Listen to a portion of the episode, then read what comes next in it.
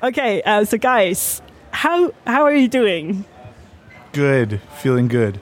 Yeah, doing well. It's it's a beautiful day. Everybody's lovely. It's great. I think we're great right now. Yeah.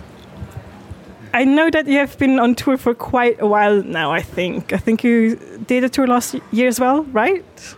Yeah, we've been. Maybe it's been about. I mean, not all at once, but about nine months of touring, um, with some little breaks in between. And this is the last one for a little while. Um, so we're taking it all in, trying to enjoy it as much as possible. Um, do you have a favorite concert so far, like of your tour? Um, there's been so many. Um, um, I really can't think. Well, uh, on this tour, we, we just played in Berlin, and uh, it was the first headline show of this tour, and it was amazing.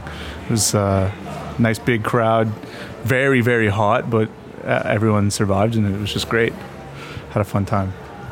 That sounds really nice. Um, so I think last year you were in England, right? Mm-hmm. Um, and I also know that you were supposed to play here last year as well, but you didn't, unfortunately. Um, so was it clear for you guys that you want to come this year to Musikfestwochen?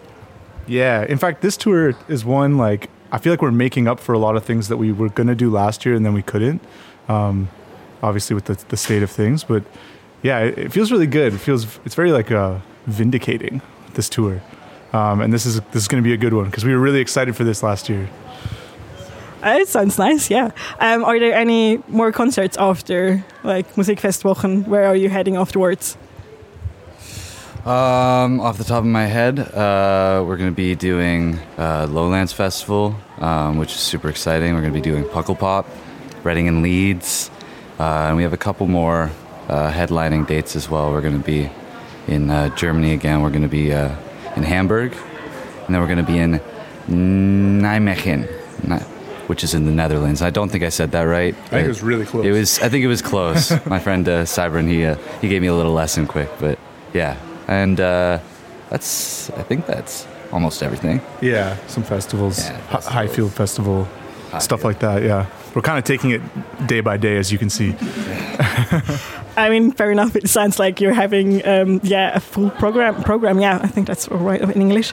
Um, do you have like? I guess afterwards you're taking a break back home in Canada. Do you have any new plans like for an album, or are you just gonna chill out for a bit? Yeah, we we want to make another album for sure. I mean, right now we we have um, our third EP is done. We're we're putting out uh, one of our first new singles in a while. Um, a week today, actually a song called OK, which we're really excited about. Um, so there's a bit of new music on the way, and then we're going to start writing a, a new full length album.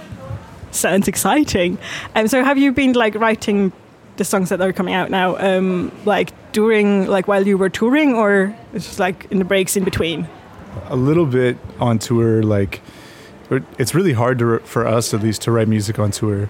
Um, so, like one definitely came between between tours, but we did a lot of the the like production work and mixing and all that. That was done in in the back of a van. Like we were on live stream with the guy that mixes our music, just going back and forth, like like texting on Facebook Messenger, being like, "Oh, turn the kick drum up" or whatever, um, which was a weird experience, but oddly uh, like productive. And and I think that uh, this EP that we've made while on the road is is like our best stuff yet, which is is cool. Because you think that it would be it'd be hindering, but it's not.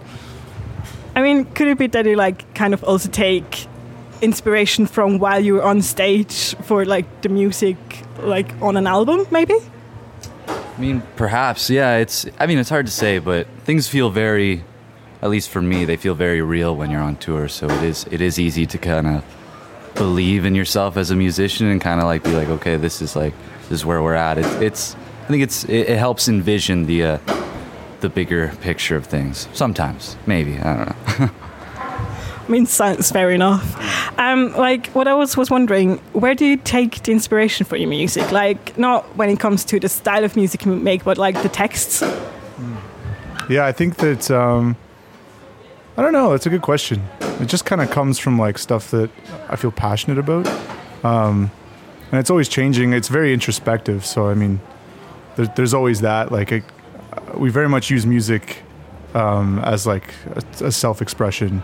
Um, but uh, there's also this awesome like league of kids that really like our songs and and they're really inspiring too and so we also want to write songs for ourselves but that can be you know that they can also feel like it's for them it's kind of like a, a hive mind sort of thing but it, it usually starts with some introspection Fair enough. So it's like, I guess, could say kind of like generation inspired as well.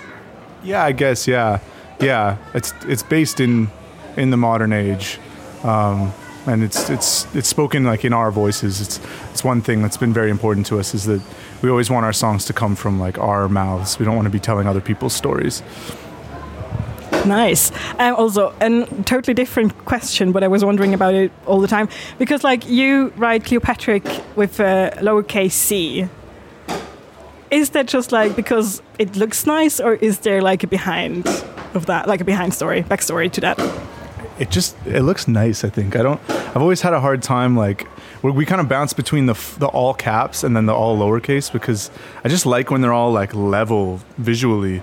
Um, and it's music and it's art, so you get to kind of like we're allowed to say that that's the rule, and then most times people follow it. And then, but then every now and then we see our our name with the uppercase C, and it just looks weird, like looks off balance. Like that's nice. That's it's all uppercase behind us right now. It looks so nice, very square.